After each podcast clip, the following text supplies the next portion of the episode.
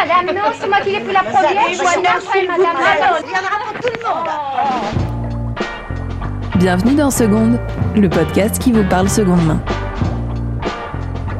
Au fil des épisodes, nous partirons à la rencontre de bonnes adresses, de filles qui ont sauté le pas de la seconde main, mais aussi de cabinets de tendance, de sociologues ou de couturières.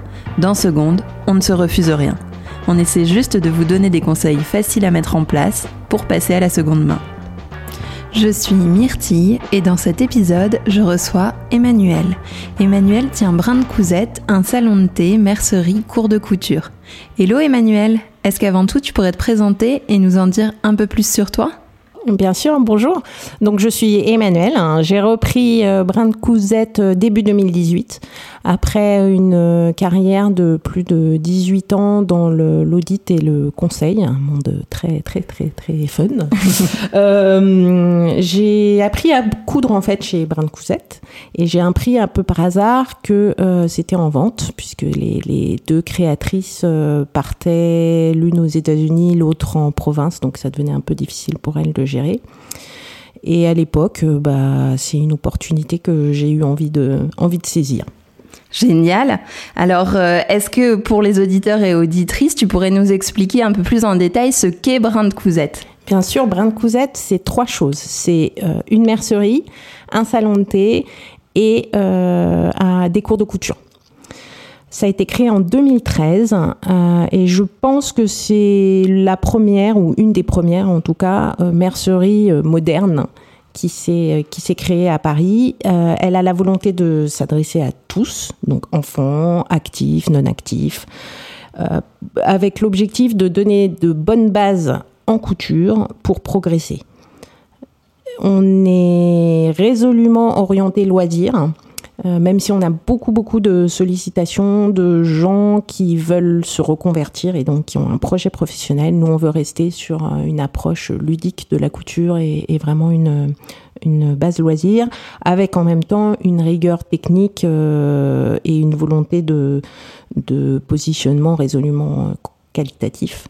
Donc ça, ça se traduit par deux choses pour nos élèves. Premièrement, on a des professeurs de couture euh, professionnels, c'est-à-dire que la couture, c'est leur métier, c'est pas des animateurs d'atelier, c'est vraiment des professeurs. Et puis, euh, on limite euh, nos cours à 4 ou 5 personnes selon les cours, euh, ce qui permet aux professeurs de vraiment donner l'attention nécessaire à chacun des élèves. Plus, ça serait, ça serait pas possible, ça serait dégradé en fait. Parfait. Alors, euh, tu nous as dit que c'était une reconversion pour toi. Est-ce que tu as toujours voulu euh, travailler euh, dans la couture En fait, est-ce que tu as eu une révélation Qu'est-ce qui s'est passé et d'où t'est venue cette envie? Alors, pas du tout. ça, s'est vraiment fait par hasard, et, mais c'est apparu comme une évidence. Moi, la couture, c'était d'abord une, un loisir personnel qui est venu un peu par défi parce que euh, un jour j'ai eu besoin de, de faire euh, de faire un ourlet de rideau. Donc euh, j'ai pris mon rideau j'avais acheté une machine à coudre de, base et j'ai voulu faire mon ourlet et je ne suis pas arrivée à, enfiler le- la machine j'ai été extrêmement vexée. Euh, j'ai pris ça comme un défi personnel. Je me dis mais c'est pas possible quand même que, que cette machine euh, me résiste. Euh, j'ai quand même fait 5 ans d'études. Je devrais y arriver. Donc j'ai pris un cours. Mais c'était vraiment pour me dire bon ça y est, j'enfile la machine, je fais le, je fais mon doiglet de rideau et, et terminé, basta. Euh, et je vais mater la machine. Euh, et en fait, euh, bah, j'ai fait le cours chez Brin de Cousette et le virus a pris.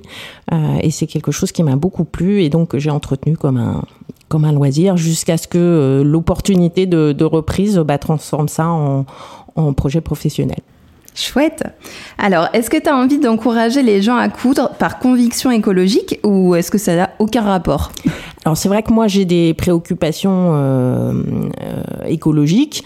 Euh, dans mon ancienne vie, euh, j'avais, c'est moi qui avais créé dans mon cabinet euh, chez Mazar la branche développement durable et, RSE. Après, c'est pas non plus, on fait pas de l'évangélisation, c'est-à-dire que avant tout c'est la transmission d'une passion.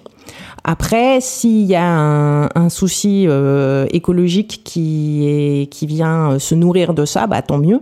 Moi, à titre perso, c'est c'est deux choses qui se sont mixées rapidement. Oui. On voit sur les réseaux sociaux que les communautés euh, écologiques et les communautés euh, couture ont beaucoup d'adhérence, mais c'est c'est pas une c'est pas une obligation. L'idée, c'est que les gens toutefois se posent euh, les bonnes questions. Euh, sur euh, les fibres, sur la manière dont est cousu un, vêtement, sur la valeur d'un vêtement, puisque quand on commence à coudre, bah, on voit le temps que ça passe, la minutie, tout ce qu'il faut faire euh, pour coudre.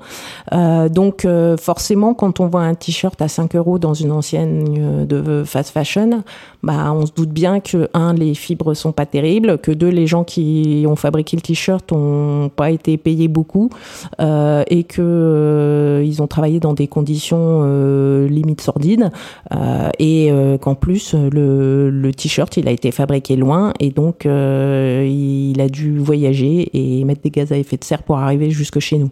Donc voilà, c'est un peu reprendre le contrôle sur son sur sa consommation, euh, être plus vigilant sur son impact et euh, et voilà. Après, il faut pas tomber dans un excès, euh, euh, dans un autre excès, c'est-à-dire passer de la fast fashion à la fast couture. Oui. Euh, on a vu beaucoup de, notamment les, les influenceuses qu'on voyait en couture il y a quelques années.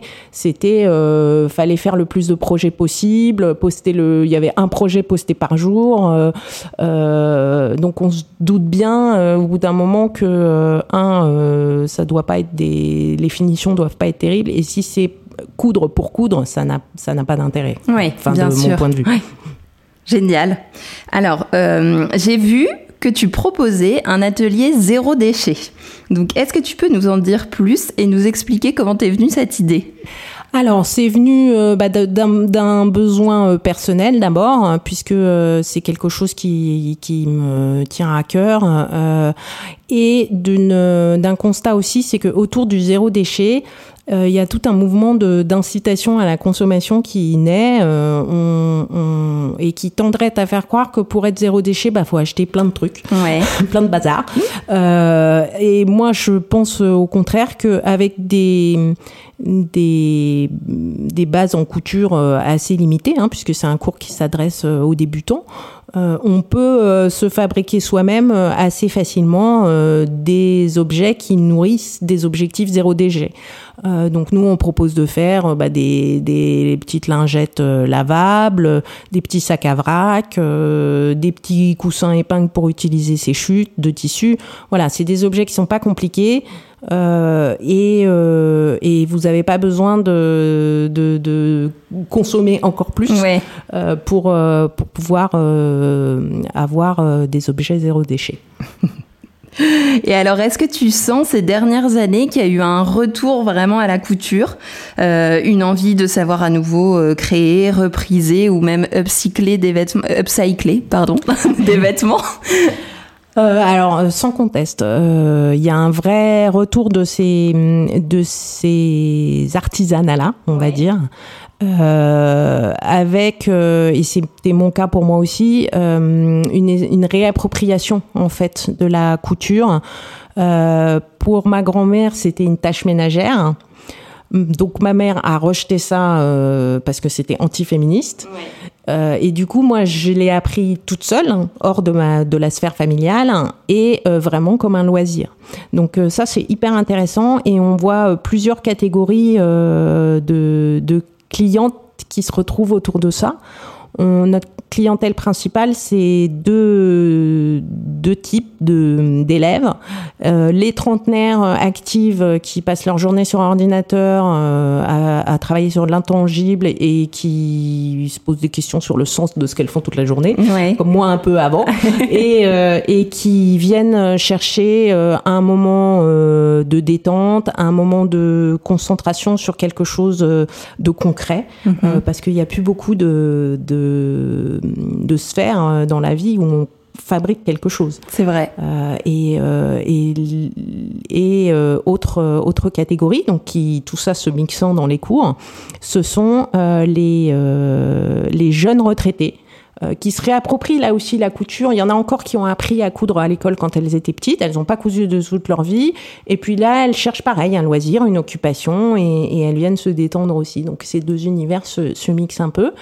Et puis on a quelques hommes qui viennent euh, maintenant. Euh, alors c'est pas encore euh, la majorité, hein, mais il y en a quelques-uns plutôt jeunes. Alors eux, ils viennent euh, en général.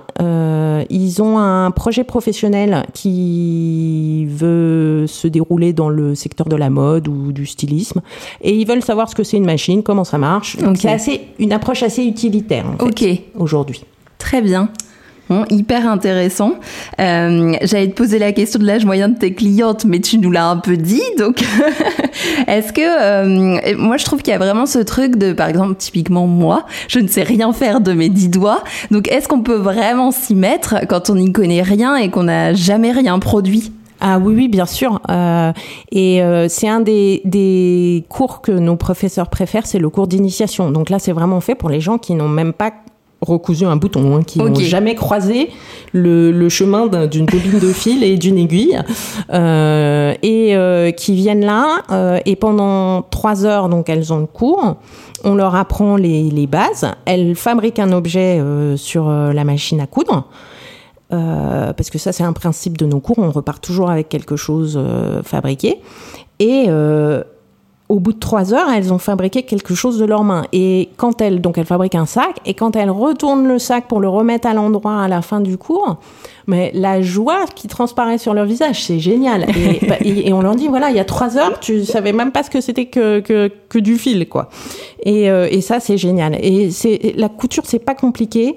Faut juste avoir des bonnes, des bonnes bases et des bons réflexes pour pas que ça devienne frustrant, parce que ça peut devenir frustrant si on se bat comme moi contre sa machine euh, sans savoir par quel bout la prendre. Oui, c'est ça. Et donc, j'imagine d'où l'intérêt d'être accompagné dans la démarche parce que toute Voilà. seule, euh, on doit plus facilement lâcher l'affaire en se disant, OK, c'est pas fait pour moi. Voilà. Et- il y a deux trois petites choses à savoir, mais après c'est vraiment pas compliqué.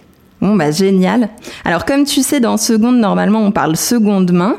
Donc, est-ce que la couture, ça peut être un moyen de prolonger le cycle de vie euh, des vêtements? Oui, tout à fait. Euh, Il y a deux, y a deux choses en fait qui peuvent être euh, qui peuvent être faites. D'une part, prolonger euh, la vie d'un vêtement, ou alors euh, lui redonner un petit coup de peps, euh, le- lui redonner un petit coup de modernisme. Donc pour ça, c'est deux choses un petit peu différentes, mais il y a dans les pays anglo-saxons, il y a tout un mouvement autour du visible mending, donc le reprisage visible, c'est beaucoup moins sexy en, en français, mais qui nécessite pas des, des beaucoup de d'ancienneté ou d'expertise euh, en broderie parce que c'est des points euh, manuels euh, à l'aiguille sur des sur des lignes et, des formes géométriques et ça donne un, coup de jeune à, une vieille veste en jean par exemple vous la prenez et sur l'empiècement du dos vous faites des petites broderies géométriques en fil de couleur bah, tout de suite ça lui donne un, un petit coup de jeune vous pouvez recycler pas mal de choses. Moi, j'ai commencé avec les, les vêtements euh, de bébé euh, de ma fille euh, parce que j'avais remarqué que sur ces bodys, ils étaient toujours trop petits en longueur. Mais par contre, en largeur, il y avait encore, il y avait encore de la marge. Ouais. Donc du coup, les- un des premiers upcycling que j'ai fait, c'est euh, j'ai coupé le body, le bas du body, et puis j'ai fait un petit tourlet, et hop, ça faisait un petit t-shirt, et elle pouvait le, le porter encore un mois de plus. Quoi. Génial. Donc euh, il y a des choses très simples pour lesquelles on n'a pas forcément besoin de machine d'ailleurs, mais qui peuvent être euh, qui peuvent être faites euh, assez euh, assez facilement et et sans avoir besoin euh, d'être une petite main de chez Chanel quoi. Heureusement. Alors pour toi, quelles sont les techniques de base qu'il est facile de maîtriser et qui peuvent nous aider à faire durer les vêtements? Alors, euh, bah, le, le, ce dont je parlais, le, le- la broderie. Ouais. Surtout qu'aujourd'hui, il y a plein de petits kits euh, qui existent, qui vous prennent vraiment par la main euh, pour vous aider à faire des broderies simples et, et pour, qui sont faites qui sont faits pour des gens qui n'ont jamais fait de broderie. Donc, il faut oublier euh, euh, les, les brodeuses du temps jadis euh, penchées sur leur ouvrage euh, pendant des, des jours et des jours. Là, il y a des choses vraiment rigolotes et vraiment modernes et, et accessibles euh, à des gens qui n'en ont jamais fait. Euh, après, il suffit d'avoir un peu d'idées et, et, et, de faire fonctionner euh, ses dix doigts. Euh, et ça peut être juste mettre un ruban, euh, changer les boutons. On n'imagine pas à quel point changer les boutons d'un vêtement, ça peut changer complètement le style. Ouais. Euh, L'autre jour, j'étais avec une, une cliente dans la mercerie. Elle venait acheter des, des boutons pour se faire une robe pour l'été, donc elle voulait quelque chose de très casual. Euh, et elle s'est rendue compte que si sur le, la même robe avec le même tissu, c'est un beau tissu, euh, si elle changeait des, des, boutons, elle passait sur des boutons euh, un peu plus euh, un peu plus vintage, un peu plus travaillés en métal, euh, elle, elle pourrait tout à fait la porter euh, pour pour le pour le travail. Donc du coup, elle a acheté deux sets de boutons, les boutons pour l'été et les boutons pour le travail. et ça, c'est c'est ça transforme vraiment un, un, un, vêtement. Combien de temps tu penses qu'il faut dédier à la couture avant de vraiment réussir à s'en sortir quoi? Parce que tu disais que tout le monde pouvait s'y mettre. Je suppose que ça dépend aussi de si on est doué ou si on l'est pas.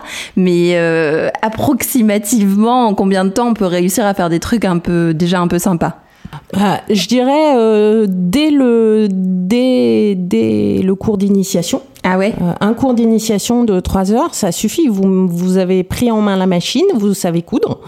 Et après, euh, je dirais c'est comme tout, faut faut se lancer, il faut pratiquer. Alors, faut pas se lancer tout de suite euh, dans des choses trop compliquées. Allez pas faire tout de suite un pantalon ou un manteau, mais ouais. mais euh, on peut se faire très très vite euh, des petites jupes, des petits des petits débardeurs. Faut éviter les difficultés techniques qui sont les braguettes, les manches de chemise, les boutonnières. Mais il y a plein de choses qu'on peut faire. Et puis de toute manière, c'est un c'est un artisanat manuel, donc faut se lancer. Euh, et euh, faut se dire qu'en couture, il y a peu de choses irrévocables en fait. À part quand on coupe du tissu, il y a, y, a, y a, peu de choses qu'on ne puisse défaire. Oui, Donc ouais. il faut y aller, il faut tester, euh, il faut prendre un ruban, il faut jouer avec, un petit galon, un fil coloré, on joue avec et on voit ce que ça donne. Et si c'est pas bien, bah on l'enlève et c'est pas grave. Euh, voilà, donc euh, tester. Génial. Et tout à l'heure, tu nous parlais des hommes, donc je vais revenir un peu là-dessus parce que j'ai une anecdote personnelle.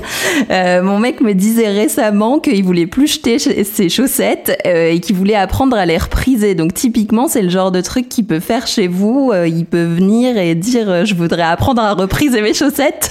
Oui, alors ça sera plutôt à partir de septembre parce que c'est plutôt notre notre professeur de tricot. Là, on est plutôt côté tricot en fait. D'accord. Mais ça se fait tout à fait. Et on peut faire là aussi euh, on peut choisir de jouer avec les couleurs ou alors de faire quelque chose qui se voit pas. On, on, on peut choisir visible pas visible euh, et, bon, et, on, et c'est pas très compliqué. Une fois qu'on connaît la technique euh, c'est accessible à, à, tout le monde. Et donc ça en un cours on peut ah repriser oui. ses chaussettes. Voilà. Génial alors, est-ce que tu pourrais nous conseiller quelques astuces euh, pour repriser des vêtements? Tu nous as déjà parlé de pas mal mmh. de choses, mais est-ce que tu as euh, des petits tips euh, Tu vois, on a, on a parlé de la broderie. Est-ce qu'il y a? Alors, il y a la broderie, euh, les boutons. Encore une fois, ouais. les, les, changer juste les boutons, ça peut changer complètement le style du vêtement.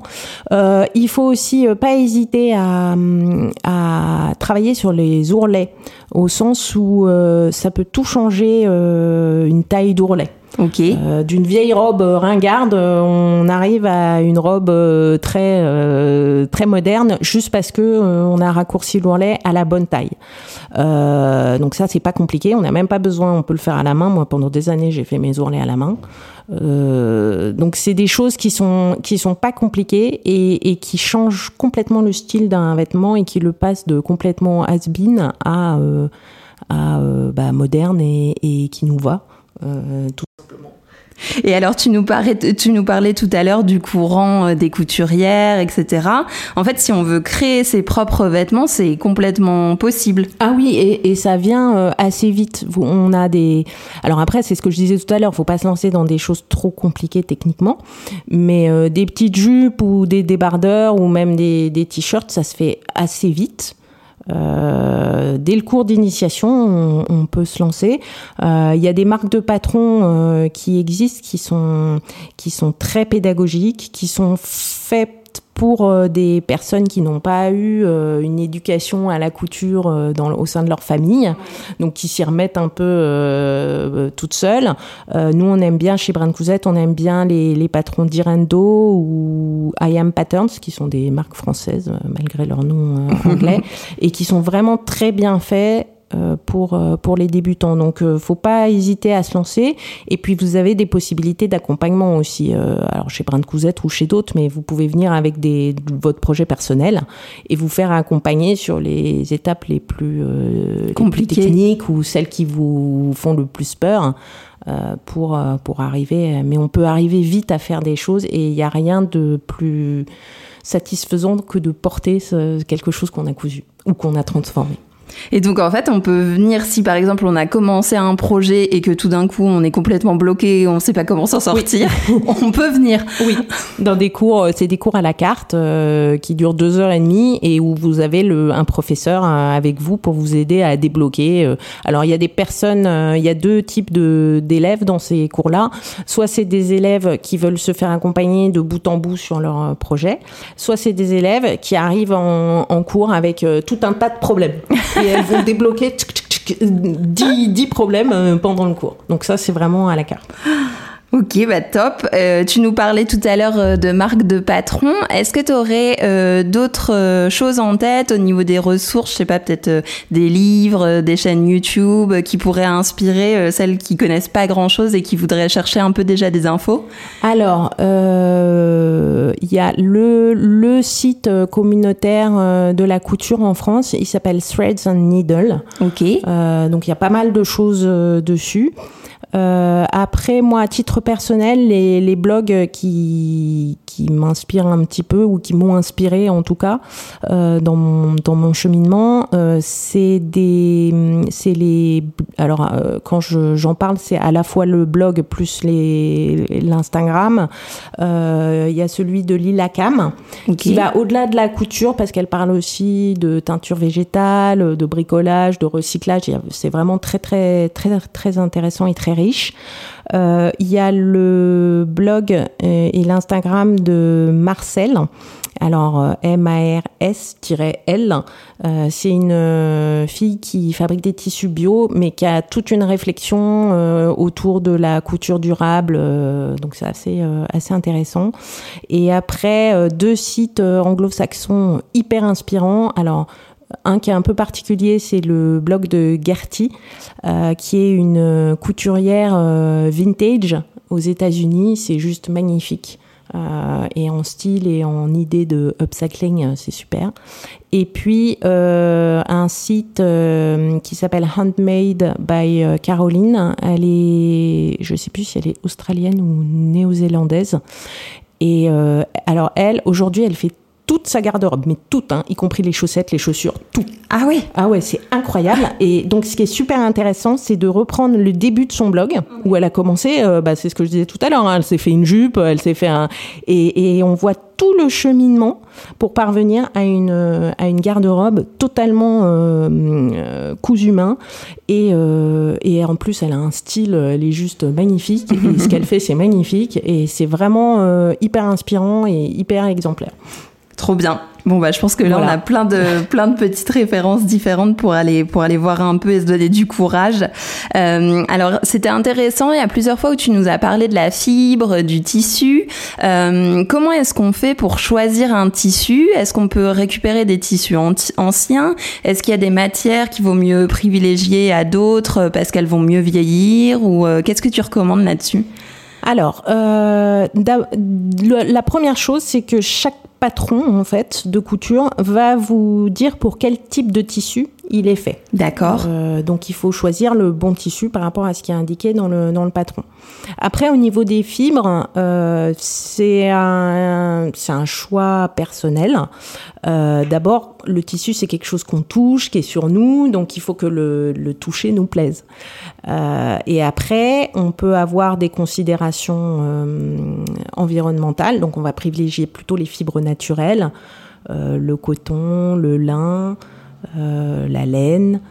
Euh, et on va éviter tout ce qui est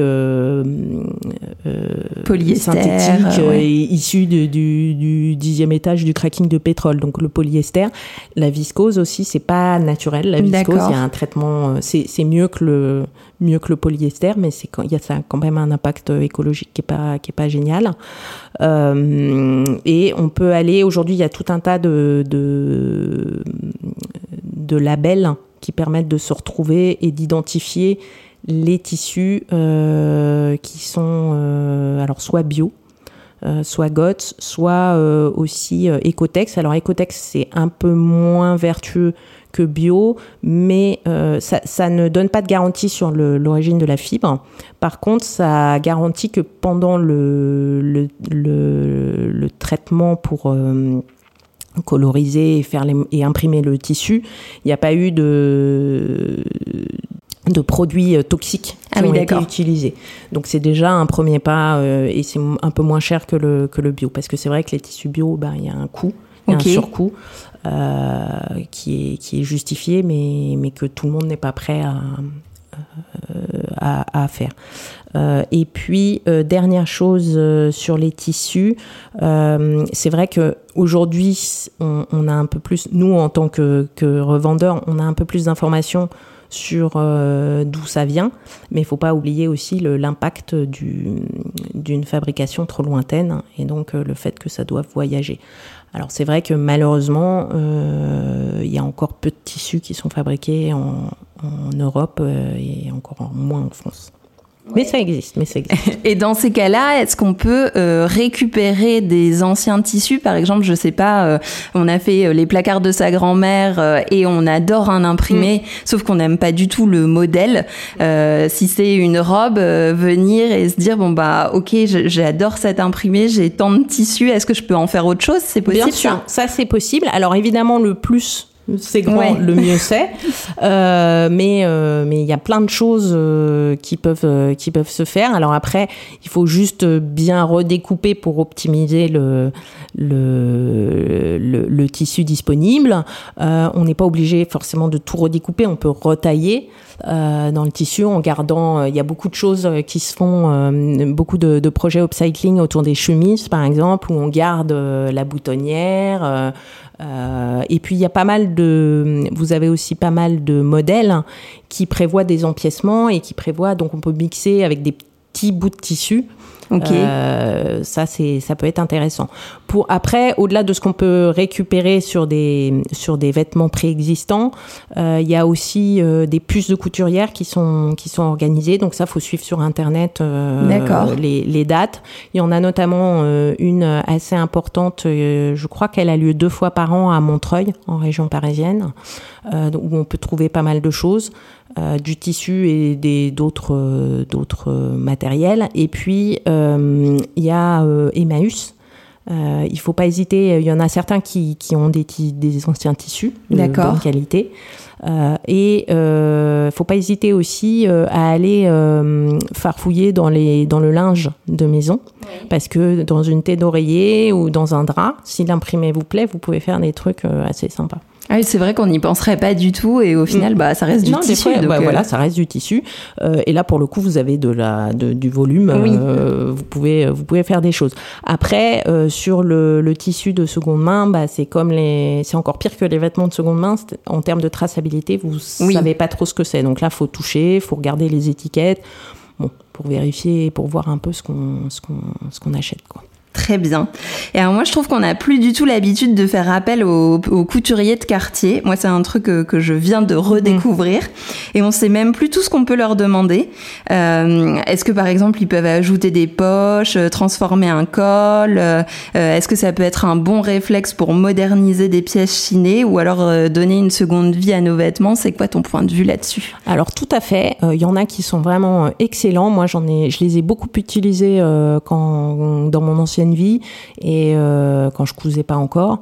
Et euh, ils peuvent faire euh, des miracles pour euh, remettre euh, remettre un vêtement euh, à la bonne taille, que ce soit faire un ourlet ou moi j'ai déjà fait reprendre des jupes complètement.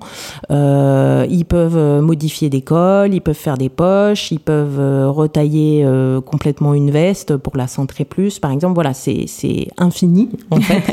Euh, après, euh, bon, faut en trouver qui travaille bien, hein, c'est comme tout. Euh, et euh, après, il faut aussi euh, accepter que euh, bah, ça prenne du temps, ça prenne, ça exige un savoir-faire, et donc que ça coûte. Hmm. Euh, et donc, euh, effectivement, bah, sur un vêtement que vous avez acheté euh, 7 euros euh, en seconde main, peut-être que vous allez avoir, fonction des, de ce que vous allez demander, 15, 20, 30 euros de modification. Mais euh, n'empêche que le prix, il reste encore euh, dérisoire par rapport à quelque chose qui est vraiment personnalisé et, et à votre taille. Oui, effectivement, moi, c'est le calcul que j'avais fait. Je l'ai déjà fait sur plusieurs robes où Mm. j'ai fait des modifications de col, euh, ou euh, je sais plus. Ah oui, une robe où j'ai carrément euh, transformé tout le haut parce que le, ouais, le haut de la robe était trop long Mm. pour moi en fait, et je l'ai transformé en taille empire. Ouais. Euh, bah ça, typiquement, la faire transformer en taille empire, euh, ça m'a coûté 25 Mm. euros. Euh, mais comme j'avais payé la robe 10 euros, bah j'en ai eu pour Ouais. 35 euros en tout, et ça coûte quand même moins Oui. cher euh, qu'une robe, même qu'une robe Zara. Donc au final, on se retrouve avec un projet totalement Tout personnalisé. Et Mais c'est vrai qu'on on a souvent la remarque euh, des gens qui nous disent ah mais euh, ils me demandent euh, 15 euros pour faire un ourlet. Bah oui mais Ouais. c'est du temps passé ça. Il y a une perte un peu de valeur là aussi euh, qui, qui- dont il faut être conscient. Voilà ça c'est euh, quelque chose qui demande du temps et du savoir-faire encore une fois. Donc ça ça coûte Bien sûr. Donc c'est très bien de le redire et surtout n'hésitez pas euh, si vous doutiez, Mais ça oui. peut être un bon moyen. euh, Si, si vous n'avez pas le temps ou si vous Ouais. voulez pas vous mettre à la couture, ce que je comprends, hein, euh, bah c'est une très très bonne alternative. Top. Et alors à titre perso, toi, est-ce que maintenant tu fais tous tes vêtements ou il y a encore des choses que tu as plaisir à acheter? Alors, euh, je- ça m'arrive encore de- d'acheter des, des vêtements euh, et de me faire plaisir, euh, même si ça devient rare. Euh, au niveau de ma garde-robe, je dirais qu'aujourd'hui, je suis à environ 50% de, de main. Euh, parce que je suis quand même partie de loin, parce que dans mon ancienne vie, euh, c'était euh, assez, il y avait un dress code assez strict, et Oui. donc le, le homemade était pas trop, était pas trop possible. Donc là, petit à petit, je remplace les éléments sortants, on va dire, par, par du cousu main. Après, il y a des choses que moi, je fais pas encore. Euh, soit euh, par manque de temps, soit par manque de technique. Par exemple, je je fais pas euh, la lingerie, euh, je viens juste d'apprendre Oui. à faire des culottes, donc euh, je suis encore loin de, de fabriquer mes, mes soutiens-gorge. Euh, Il y a des choses donc, que j'ai pas eu besoin de renouveler encore, euh, comme euh, mon manteau, bah, il est très bien, donc euh, je j'ai pas eu besoin d'en fabriquer un. Donc tout ça, ça prend du temps, ça se fait petit à petit, mais je dirais oui, à peu près 50% de. Oui, et puis c'est une question de bon sens pour le coup. T'es pas tomber dans l'excès inverse de je vais tout faire alors que Je j'en ai tout déjà. jeter et, oui, voilà. et tout remplacer par du cousu humain, ça serait un peu ouais un non-sens. Donc euh, euh, c'est plutôt voilà, ça se remplace petit à petit et aussi en fonction de, de ma- mes progrès en couture.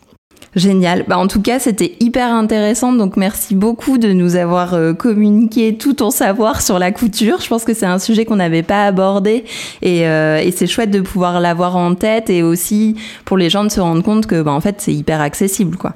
Donc, euh, ma dernière question, ce sera juste de savoir, bah, si on veut en savoir plus sur Brin de Cousette, euh, si on a envie d'avoir des renseignements, euh, où est-ce qu'on peut te suivre, te contacter, comment ça marche? Alors, on a un site euh, internet euh, où il y a tout le descriptif de nos cours, le planning des cours et les inscriptions aux cours se font euh, via ce site. On a aussi notre blog et vous pouvez vous inscrire à notre newsletter.